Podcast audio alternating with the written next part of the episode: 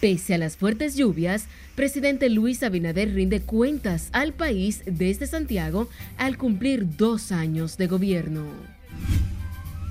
Que nuestro país ha cambiado, especialmente en algunas áreas, es ya un hecho. Mandatario resalta logros de la economía dominicana durante su alocución que definitivamente la institucionalidad retornara al país. Durante inicio de legislatura, congresistas reconocen en el país hay estabilidad económica.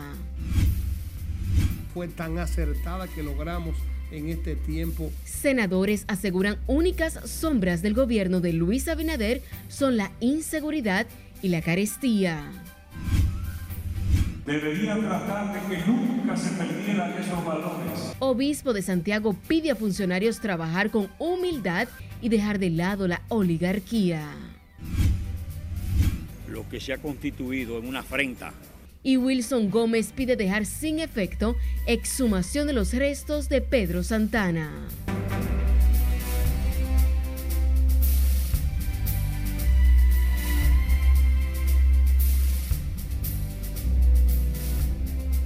Buenas noches y bienvenidos a esta emisión estelar en Noticias RNN de este martes 16 de agosto. Soy Janeris de León.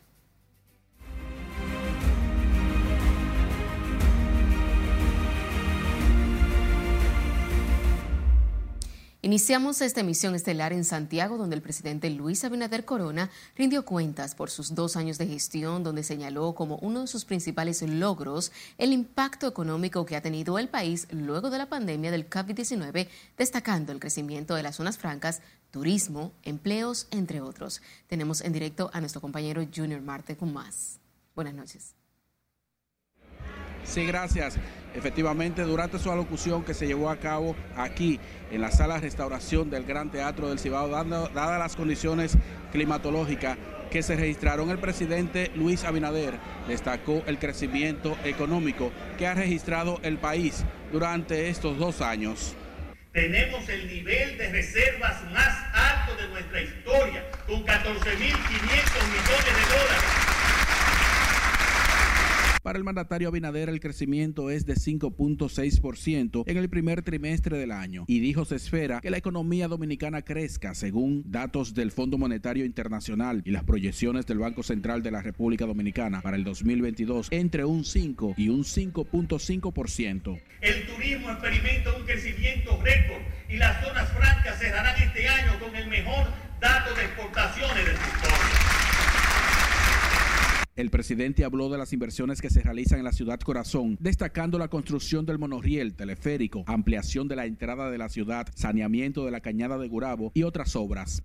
Una ciudad por años olvidada y con la que tengo una vinculación familiar y emotiva muy especial y que ahora forma parte con ellos de la agenda prioritaria del gobierno. Aquí estamos haciendo inversiones transformadoras Empresarios y funcionarios valoraron la locución del jefe de Estado como realista. Ha hecho en estos dos años, a pesar, como él mismo lo explicó, que llegamos al gobierno y dentro de una crisis muy profunda en la sociedad. Pero también la construcción del acueducto múltiple de Sabana Iglesia y Baitoa reserva el acueducto. Nosotros estamos trabajando en la terminación de la rehabilitación de la planta Noriega 2. Por primera vez pasa la historia que un presidente se traslada a la segunda ciudad más importante del país a dirigirse al país. Es un privilegio para nosotros santiagueros. Previo al discurso se congregó una gran multitud de personas para estar presente en el teatro tras cumplirse dos años de gobierno. La locución del mandatario duró unos 50 minutos y es la primera vez que un presidente se pronuncia desde esta ciudad corazón. Regreso contigo. Gracias. El presidente Luis Abinader durante su discurso este 16 de agosto resaltó la estabilidad económica que exhibe la República Dominicana, que proyecta un crecimiento por encima de 5.5% este año. Juan Francisco Herrera se encuentra en directo desde los alrededores del Banco Central y nos tiene más detalles. Ahora pasamos contigo, Juan. Buenas noches. Gracias, buenas noches. El presidente Luis Abinader ponderó la política monetaria del gobierno, lo que permite el crecimiento económico del país. Que nuestro país ha cambiado, especialmente en algunas áreas, es ya un hecho. El primer mandatario en su alocución en Santiago de los Caballeros, con motivo de sus dos primeros años de gobierno, destacó el ritmo que lleva la economía del país, que estima un crecimiento de más de un 5%, como lo proyecta el FMI y el Banco Central. Todo esto hace que hayamos crecido un 5.6% en el primer trimestre del año. Y se espera que la economía dominicana crezca, según datos del Fondo Monetario Internacional y las proyecciones del Banco Central de la República Dominicana para el 2022, entre un 5 y un 5.5%. El jefe de Estado manifestó que los logros alcanzados en materia económica han sido en situaciones adversas generadas por la guerra y los efectos dejados por la pandemia del COVID-19. Tenemos el nivel de reservas más alto de nuestra historia, con 14.500 millones de dólares.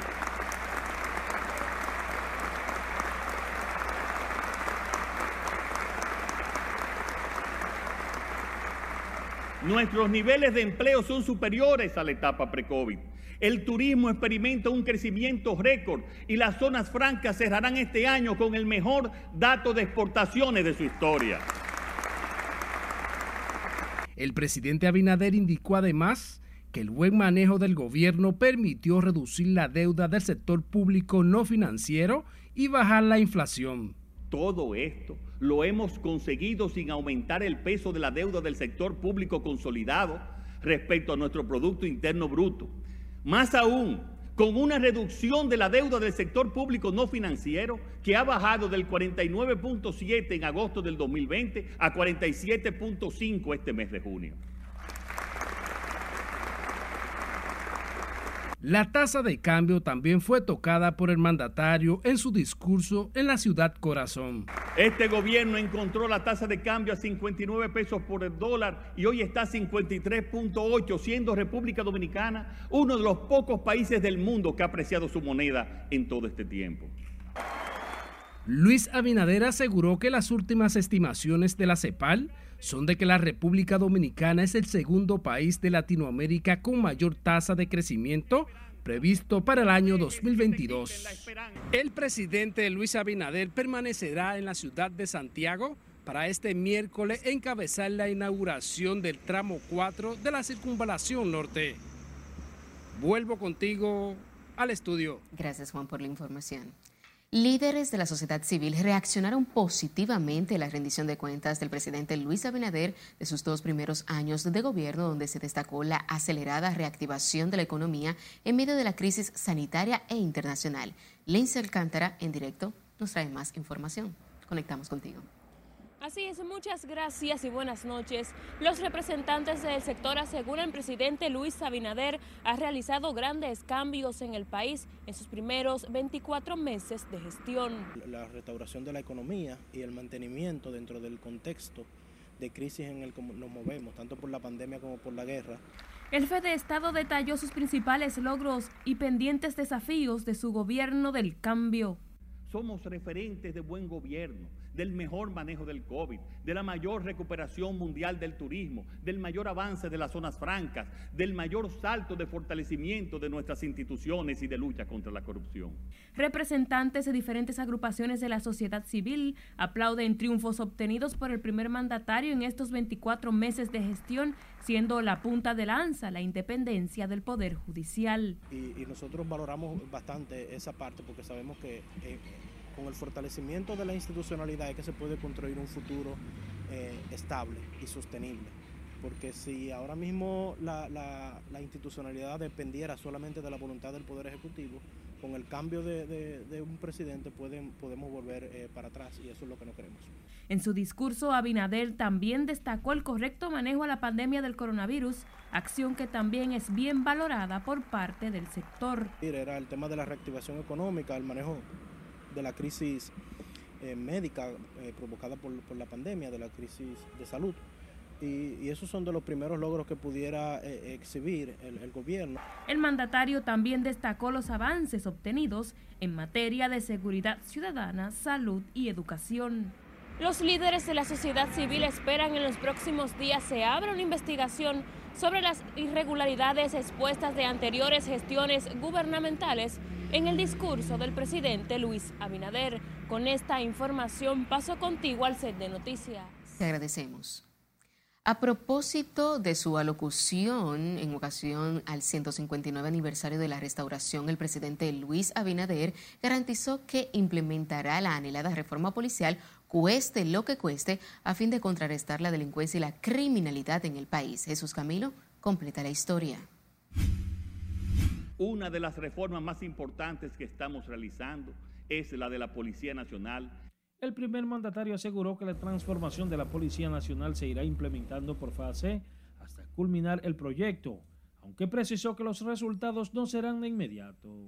Asimismo, el jefe de Estado aseguró que con el objetivo de lograr la modernización y eficacia de la policía, se ha puesto en marcha un proceso continuo de grandes esfuerzos entre lo que citó la unidad táctica de la uniformada, para dar respuesta efectiva a la población en materia de seguridad ciudadana. En esa línea, en los próximos días voy a inaugurar la primera unidad táctica de drones de la Policía Nacional, que contará con 16 drones y 42 pilotos y que nos facilitará las labores policiales de control urbano y garantizará la seguridad de los ciudadanos.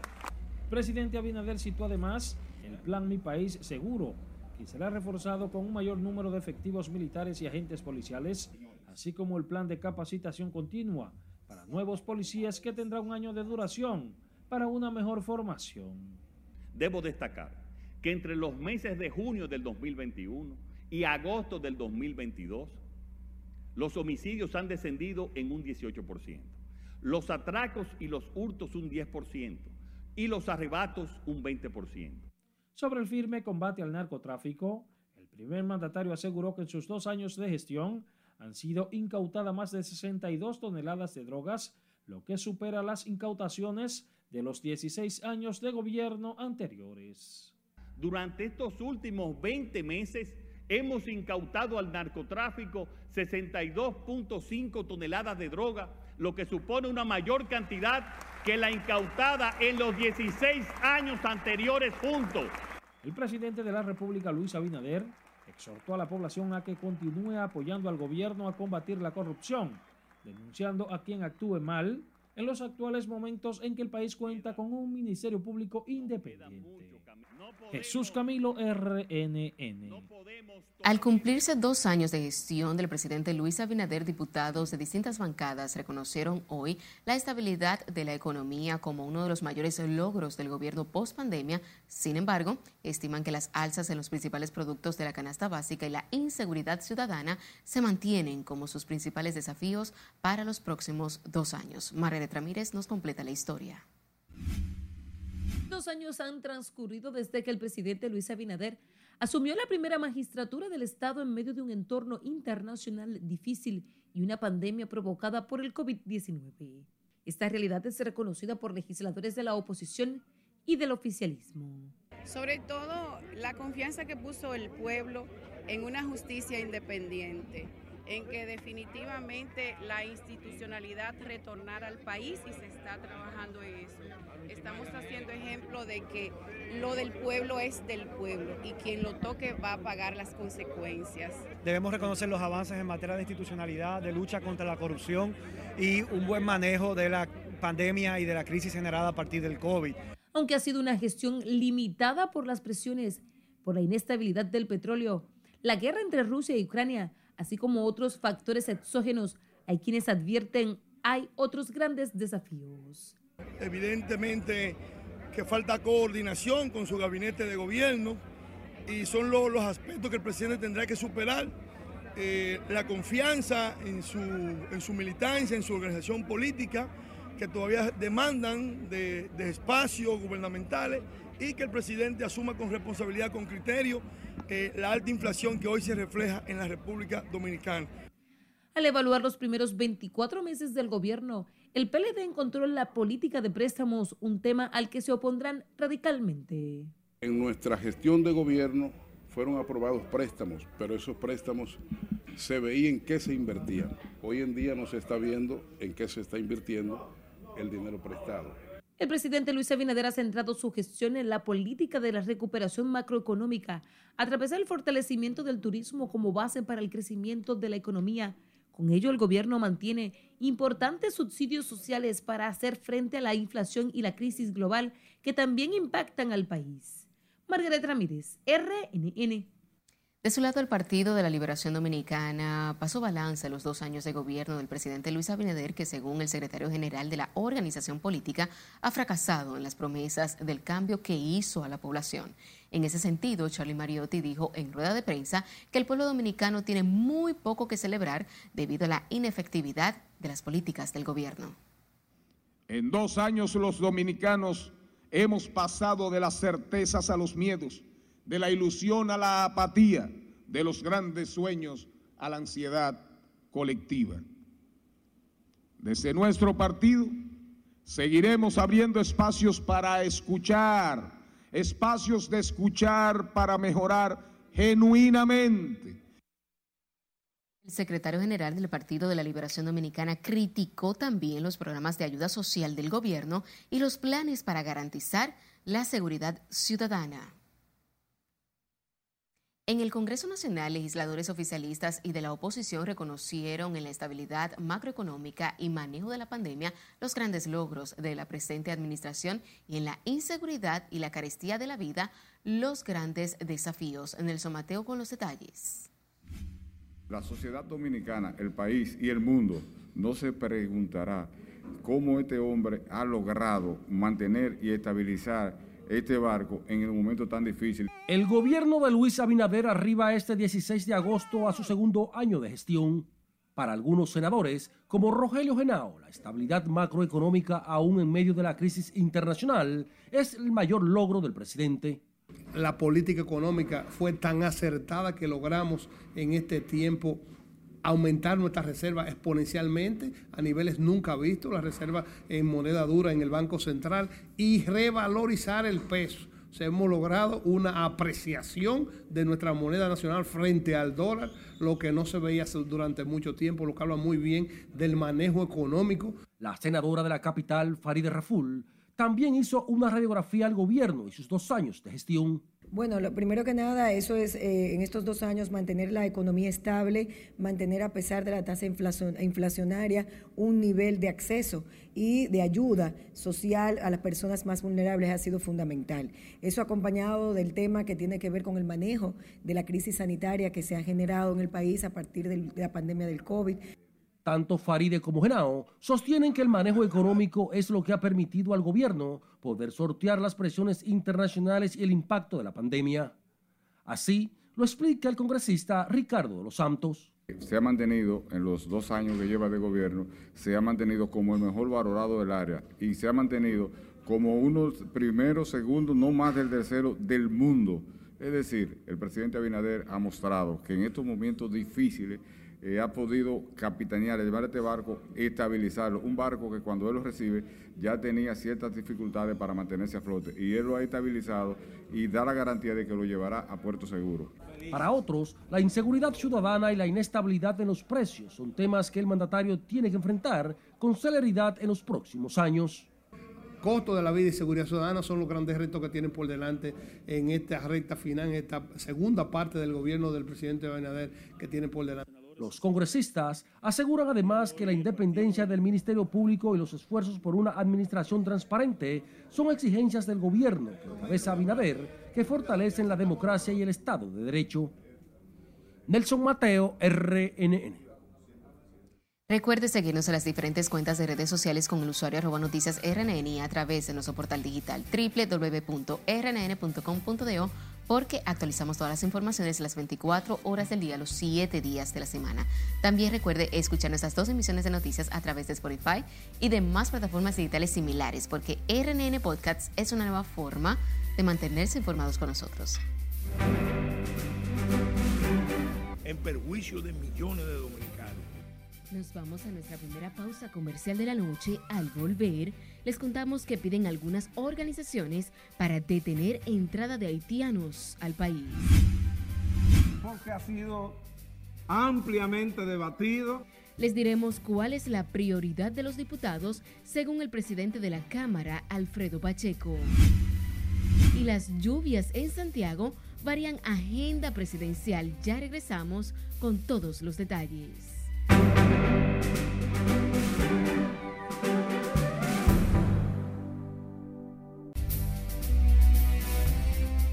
Más de 50 mujeres fueron víctimas de violaciones colectivas durante los enfrentamientos en julio entre bandas armadas en el área metropolitana de Puerto Príncipe, la capital de Haití, según informó publicado.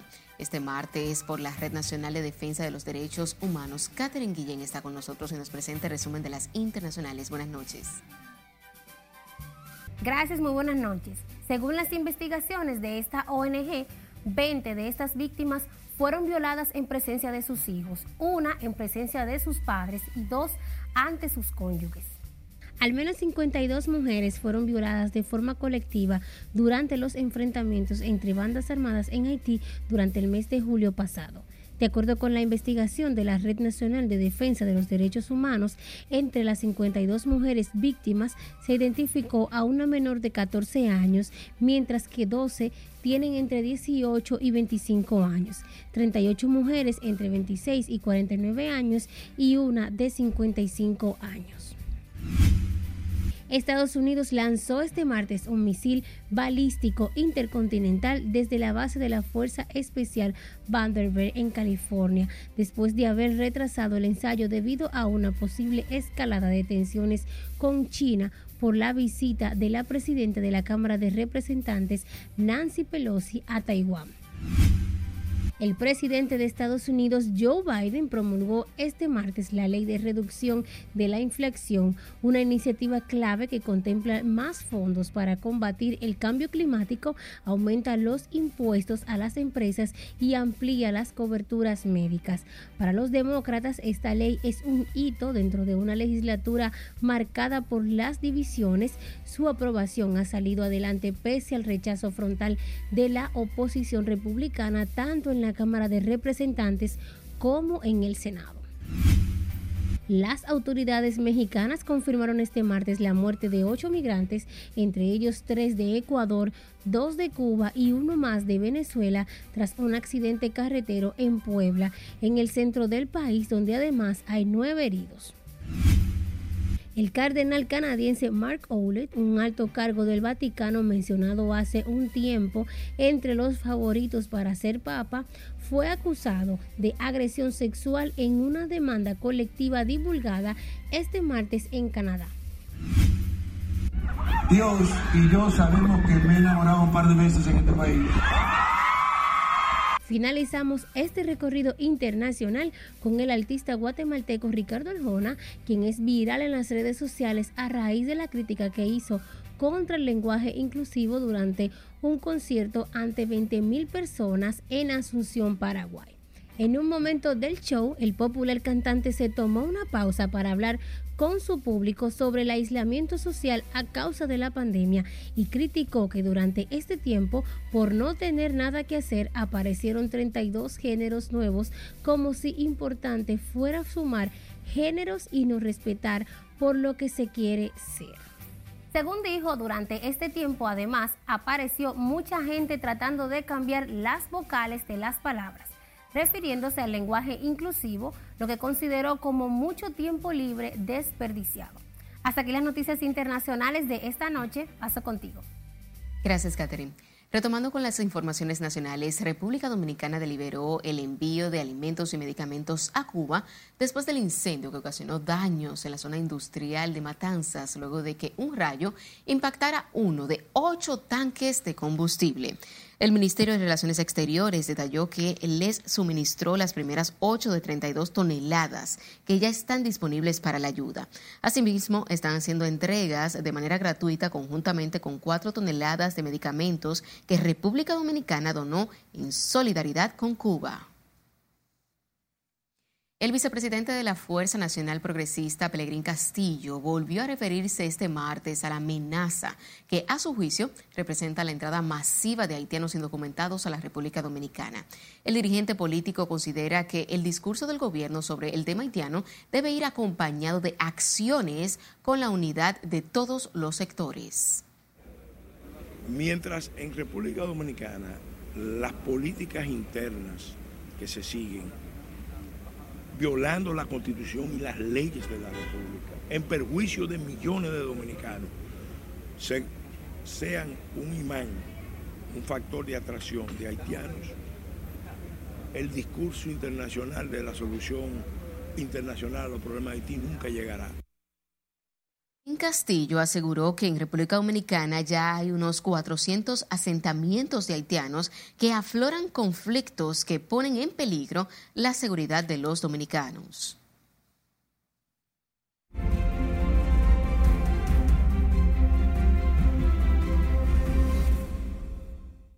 El presidente Luis Abinader encabezó los actos conmemorativos del 159 aniversario del grito de Capotillo y la restauración de la República Dominicana en la provincia de Jabón.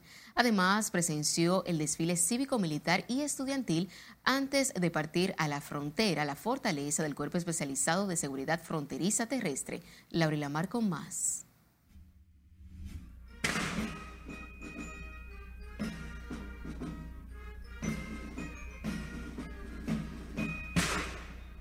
Las actividades comenzaron con el enaltecimiento de la bandera en ese santuario histórico donde se inició el movimiento de liberación nacional contra el imperio español.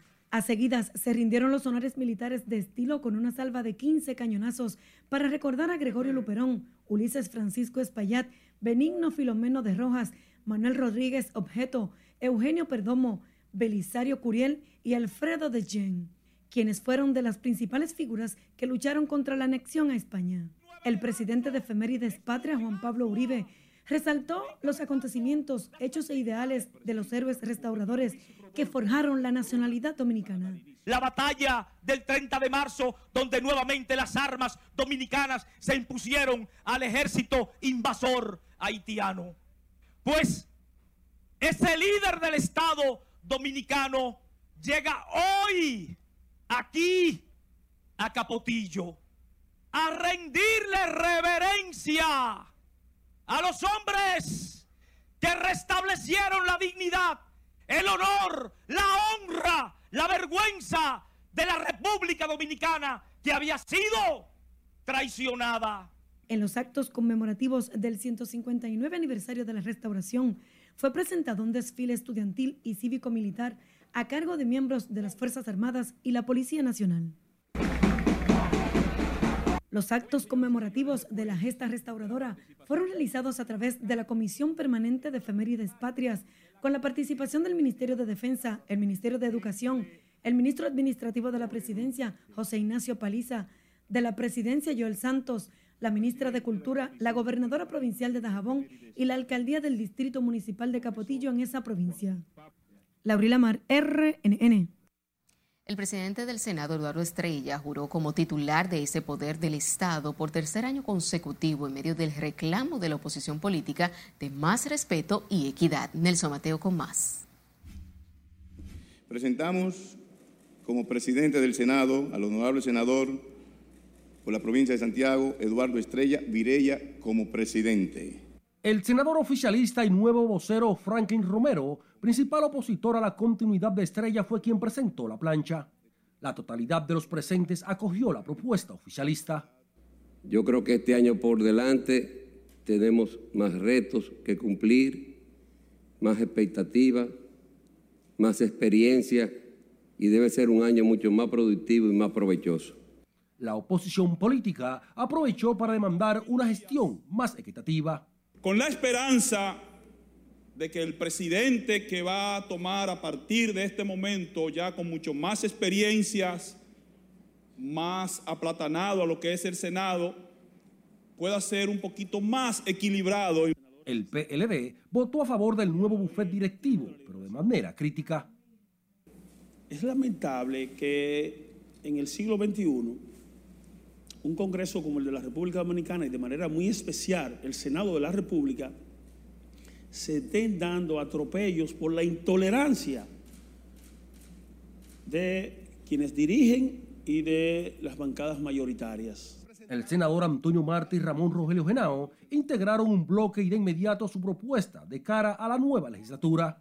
En los primeros días de, de esta legislatura, la aprobación del necesario nuevo Código Penal de la República Dominicana.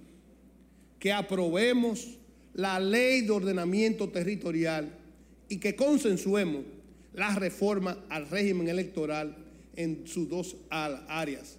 El presidente del Senado se comprometió a impulsar una administración más plural de respeto y trabajo legislativo.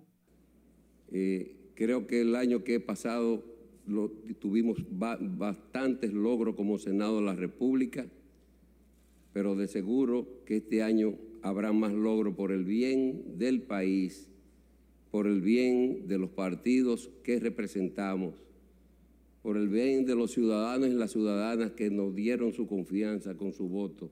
El senador por San Francisco de Macorís, Franklin Romero, fue electo vocero del PRM en sustitución de Farideh Raful, por el PLD Iván Lorenzo y por la Fuerza del Pueblo Dionis Sánchez.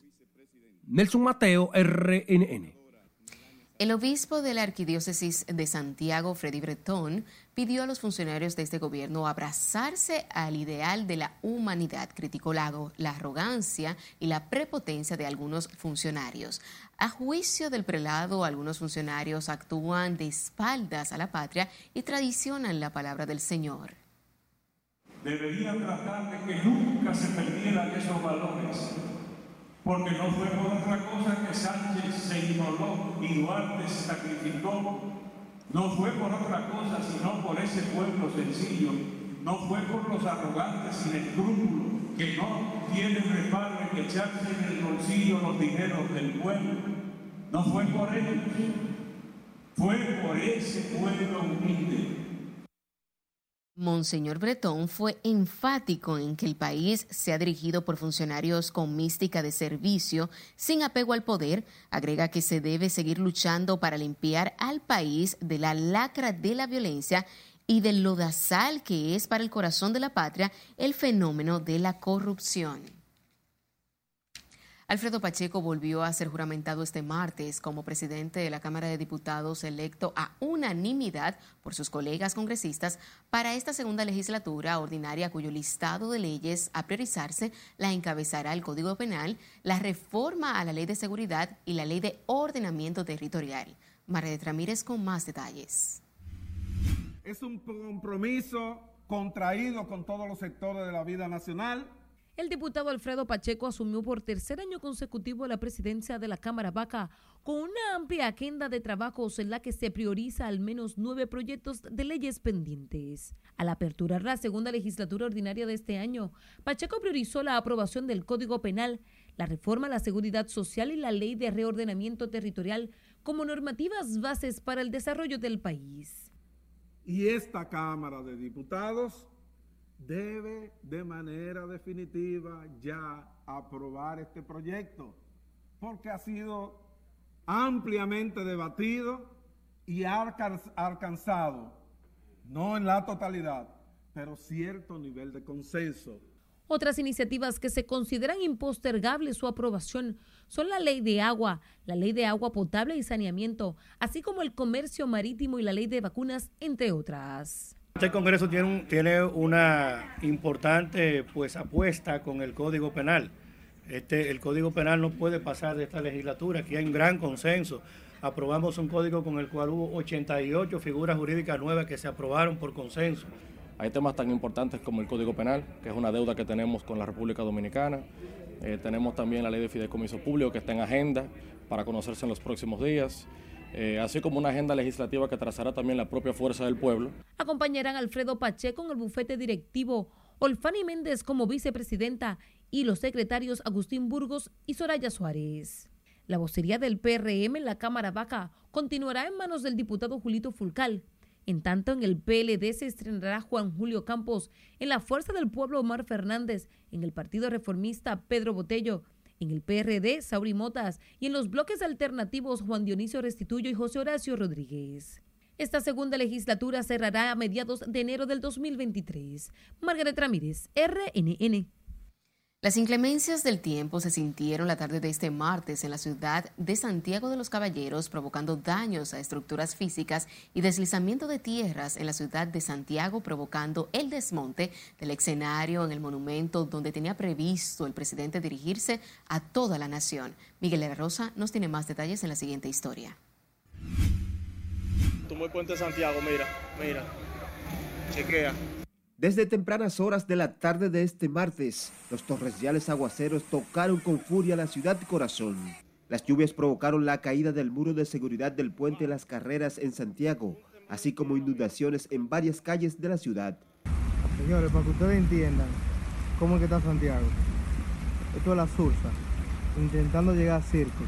Ante los embates de las lluvias, los organismos de socorro de Santiago llamaron a la población a mantenerse alerta para evitar mayores incidentes. La defensa civil se mantendrá dando la asistencia por la situación imperante que estamos viviendo producto de la lluvia que se provocó en el día de hoy. Todos los municipios de Santiago tenían lluvia y de acuerdo a las informaciones, las lluvias van a continuar, por lo que hay que tomar las medidas de prevención. Santiago está dentro de las 10 provincias que el Centro de Operaciones de Emergencias colocó en alerta verde por la incidencia de una vaguada que junto a una onda tropical seguirá provocando posibles inundaciones y desbordamiento de ríos en las ciudades de la línea noroeste y la cordillera central. Miguel de la Rosa, RNN. Que se haga la autopsia porque todavía no ha iniciado. Nos vamos a nuestra segunda pausa comercial de la noche. Al regresar, tendrá detalles del asesinato del hijo del diputado Darío Zapata en un establecimiento de comida rápida. Presidente nombra nuevos mandatos militares. Es necesario para, para la delincuencia. Y sabrá hacia dónde se trasladó este martes el patrullaje mixto. Esta es la emisión estelar de Noticias RNN. No le cambie.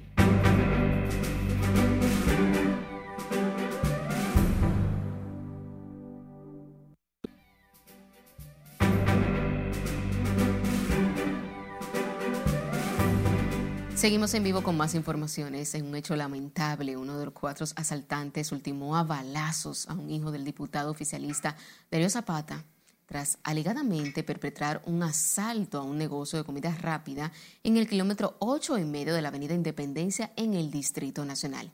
Jesús Camilo tiene más detalles en directo desde el INASIF en el cementerio Cristo Redentor. Buenas noches. Gracias, buenas noches. Ocurrido el hecho, la Policía Nacional ha dado garantía de perseguir, capturar y someter a los responsables. El joven Dabel Zapata, de 33 años de edad, habría sido ultimado por herida de bala a mano de uno de cuatro hombres armados, tras la víctima resistirse a un asalto que perpetraban al negocio de comida rápida El Boulevard esta madrugada. Con relación al caso, Policía Nacional informó que persigue activamente a los cuatro individuos que se desplazaban en una jipeta CRB negra, quienes abandonaron la escena al momento de cometer el hecho. Policía Nacional, bajo la coordinación del Ministerio Público, asumió la investigación en torno a la muerte de Tabel de Jesús Zapata Rosa, de 33 años de edad, quien fue herido de bala en horas de la madrugada por uno de cuatro desconocidos que habrían cometido un asalto en un negocio de comida rápida, Pisalonga, ubicado en el bulevar de la avenida del kilómetro ocho y medio de la avenida Independencia. Pero lo barrios, tú sabes, como ahí mira dónde está esto en la calle, por aquí pasa todo el mundo. Claro, en el negocio sí, con mucha frecuencia que existe eso, esos, esos líos. A él, a él incluso le han dado golpe aquí, el dueño de eso. Sí, las cosas se enfrían y vuelven otra vez y no sé qué es lo que le pasa a las autoridades, porque nosotros somos propietarios y nosotros necesitamos paz y tranquilidad. Diputados colegas del progenitor de la víctima, tras condenar el hecho, pidieron que sean castigados de manera drástica los responsables. Es una situación lamentable, eh, desgarradora para cualquier padre y para todos nosotros. Estamos aquí solidarizándonos y acompañando al compañero Darío y queremos entonces, eh, nosotros preferimos eh, esperar que se haga la autopsia porque todavía no ha iniciado, estamos esperando a ver cómo resolvemos el tema, que hasta ahora tenemos algún nivel de dificultad para iniciar por el día de que se trata y no es un día, es un día no laborable. Estamos compungidos y además eh, lastimados íntimamente con esta situación que le está pasando al compañero nuestro, diputado Dario Zapata. Pero vamos a esperar, vamos a darle el tiempo suficiente a las autoridades para que puedan profundizar las investigaciones. Es un hecho muy lamentable. Compungido ante la trágica muerte de su vástago, el diputado Darío Zapata, quien fue informado del caso, mientras acompañaba al presidente en los actos del 159 aniversario de la restauración, no ofreció declaraciones a la prensa. El cadáver del malogrado joven aún permanece aquí en el Instituto de Ciencias Forenses en el cementerio Cristo Redentor y será mañana miércoles a primeras horas cuando será entregado a sus familiares, trasladado a su natal de Jabón, donde recibirá cristiana sepultura. Es lo que tengo hasta el momento. Paso ahora contigo al set de noticias. Te agradecemos, Camilo. El día de fiesta no se sintió en el seguimiento a los antisociales y este martes llegó el patrullaje mixto al sector Los Ríos que busca disminuir los niveles de robos y atracos en la zona de la capital. Juan Francisco Herrera con los detalles. Está bien, está bien. Eso tienen que hacerlo siempre. Policías y militares no tomaron descanso este 16 de agosto. Se desplegaron por todo el sector de los ríos como parte de la continuidad a la seguridad ciudadana. En medio del patrullaje mixto de este martes, se apresaron varias personas con perfiles sospechosos, lo que valoran quienes viven en esa zona. Feo, feo este país con muchos delincuentes. Se tienen que hacerlo casi todos los días eso. Es importante. Claro. Sabes que la gente ahora no puede ni salir a la calle con tanta delincuencia. Otros esperan que se mantengan los operativos por los frecuentes actos delictivos en esa barriada capitalina yo encuentro que es necesario para, para la delincuencia que, que, está azotando el país. Pero imagínense, los delincuentes como quiera, se le escapa la justicia de la mano. Agarran a algunos y algunos se, se, se desvían. En estos patrullajes también participan agentes de migración para detener a los que entran al país de forma ilegal. Yo pienso que se debe trabajar con la comunidad directamente. Muchas veces, inclusive en ese tipo de operativos, pueden pasar confusiones. Eh, tomar personas que no son... Eh, es, muy, es muy cubrir la, la fiebre con la sábana a veces. No digo que no funcionen, pero a veces puede ser solamente cubrir la fiebre con la sábana. Los patrullajes mixtos continuarán en distintos barrios del Gran Santo Domingo, incluyendo el Distrito Nacional. Juan Francisco Herrera, RNN. A través del decreto 445-22, el presidente de la República, Luis Abinader, designó este martes al nuevo general de brigada, Jimmy Arias Grullón, como jefe del Cuerpo de Seguridad Presidencial en sustitución del mayor general Celin Rubio Terrero. Mediante ese decreto también quedó designado el mayor general Julio Ernesto Florian Pérez del Ejército como viceministro de Asuntos Militares del Ministerio de Defensa en sustitución del mayor general Víctor Aesio Mercedes Cepeda. Además, el vicealmirante Ramón Gustavo Betances Hernández, Armada de la República Dominicana, será el nuevo viceministro de Asuntos Navales y Costeros del Ministerio de Defensa en sustitución al vicealmirante Joaquín Augusto de la Armada. El presidente del Instituto Duartiano, Wilson Gómez, insistió este martes en que los legisladores dejen sin efecto los decretos que ordenaron introducir los restos del expresidente Pedro Santana al Panteón Nacional. Gómez advirtió que esa entidad patriótica continuará sus esfuerzos hasta lograr la exhumación o salida de los restos de Pedro Santana en ese solemne recinto reservado a los dominicanos que fueron fiel a la patria lo que se ha constituido en una afrenta por cuanto este hombre no merece estar en este lugar. Santana fue quien traicionó la patria y asesinó a patriotas. Sus méritos durante las acciones de las guerras independentistas de confirmación de la independencia nacional quedaron absolutamente borradas. Wilson Gómez expresó en esos términos previo a depositar este martes una ofrenda floral en el Panteón Nacional por la conmemoración por el 159 aniversario de la Guerra de la Restauración. La Dirección Nacional de Control de Drogas apresó a tres personas a las que se le confiscaron 460 paquetes de cocaína en un operativo conjunto en el litoral costero de Villasombrero, municipio Baní, provincia Peravia. Si le dice aquí no tiene la historia. En la operación fueron arrestados un colombiano y dos dominicanos. Las autoridades antinarcóticos presumen que la droga procede de Sudamérica. En la operación en la que fueron decomisados los 460 paquetes de droga, detuvieron a los dominicanos Francis Pascual Moreta Urbáez, Raulín Félix Turbí y el colombiano Leonardo Moisés Acosta. Y luego de una intensa persecución, la DNCD y efectivos de la Armada abordaron la embarcación tipo Eduardoño de unos 28 pies de eslora con un motor de 75 caballos de fuerza, donde incautaron 23 pacas conteniendo los paquetes de la sustancia.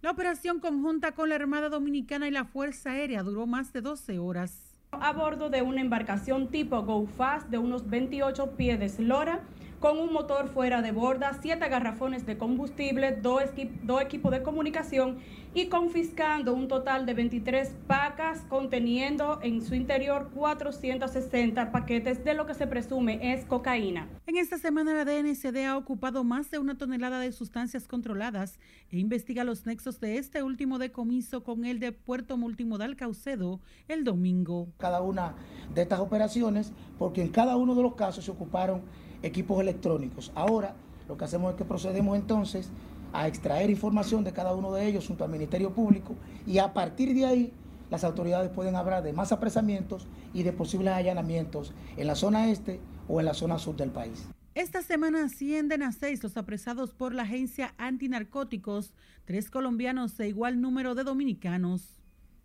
En los últimos dos años, la DNCD ha incautado más de 23 toneladas de drogas. Sila Aquino, RNN. Nos vamos a nuestro último corte de la noche. Al retornar, sabrá cómo estuvo el ambiente en las emergencias en algunos hospitales de la capital. También les contamos qué hicieron los capitaleños para disfrutar este día feriado. No le cambie, que ya volvemos.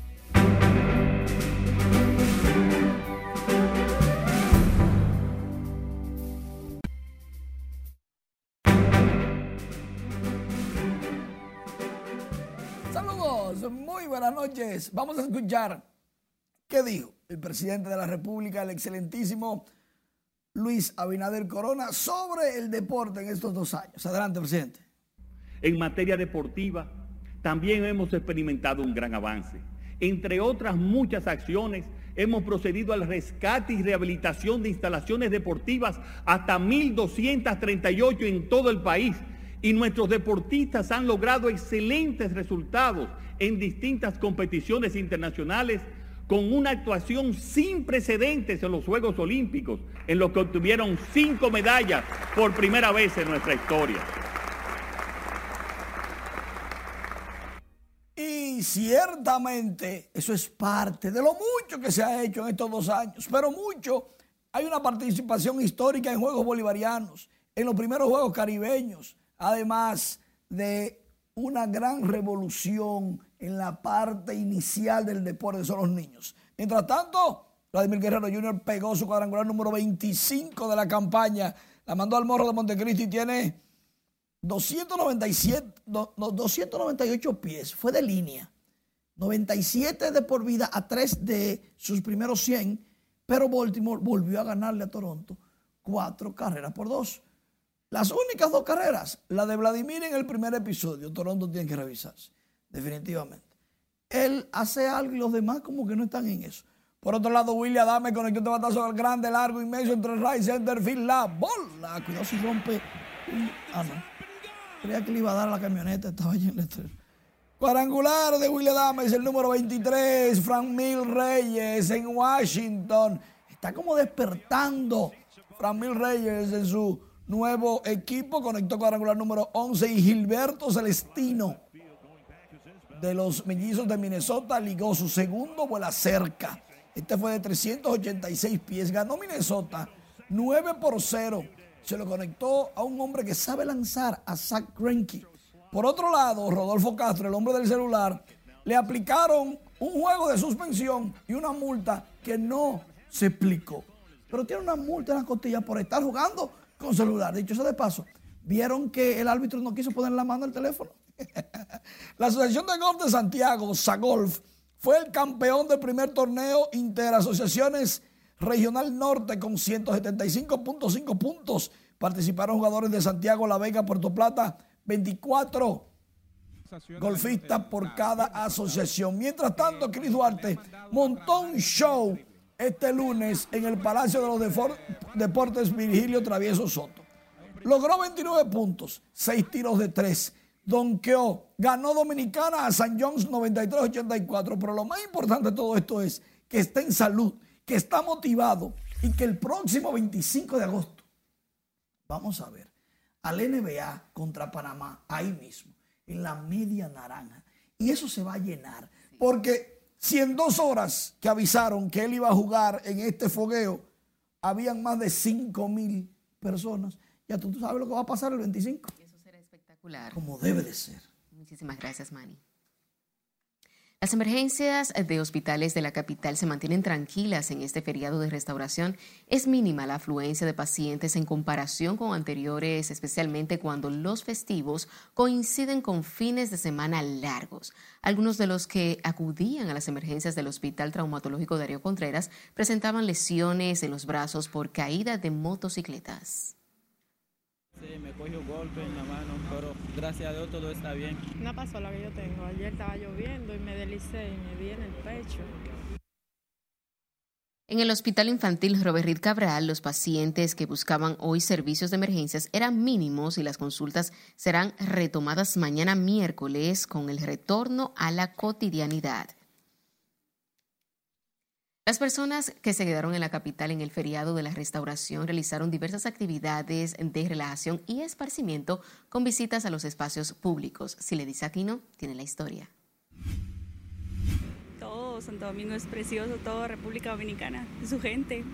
Mariela Sánchez vino de Guatemala a visitar República Dominicana. Al igual que varios dominicanos, aprovechó el feriado de restauración para disfrutar del ambiente del malecón de Santo Domingo. Vamos a, a conocer, vine solo una semana, vengo de Guatemala, entonces eh, me trajeron a conocer la carretera que pasa por todo el, el, el malecón. Muy bonito. La bicicleta como Pero, medio de transporte y diversión no faltó en el recorrido como forma de distracción en momentos convulsos. Algunos prefirieron hacer ejercicios al aire libre y disfrutar de la calma y relajación que da la vista al hermoso mar Caribe. Estoy cansado, yo ya trabajo y mañana tengo que laborar. Ah, en días como este y fines de semana nosotros aprovechamos para caminar en el malecón. Nos encanta estar en esta zona, ojalá la conserven así de segura y de limpia. A primeras horas de este martes, las avenidas de entrada y salida a la capital lucían despejadas, permitiendo un tránsito rápido a quienes decidieron salir de sus casas. Hay quienes prefirieron aprovechar el feriado para brindar momentos de calidad y descansar junto a la familia. Sila Disaquino, RNN. Y sin tiempo para más, finalizamos esta emisión estelar de Noticias RNN. Feliz resto de la noche.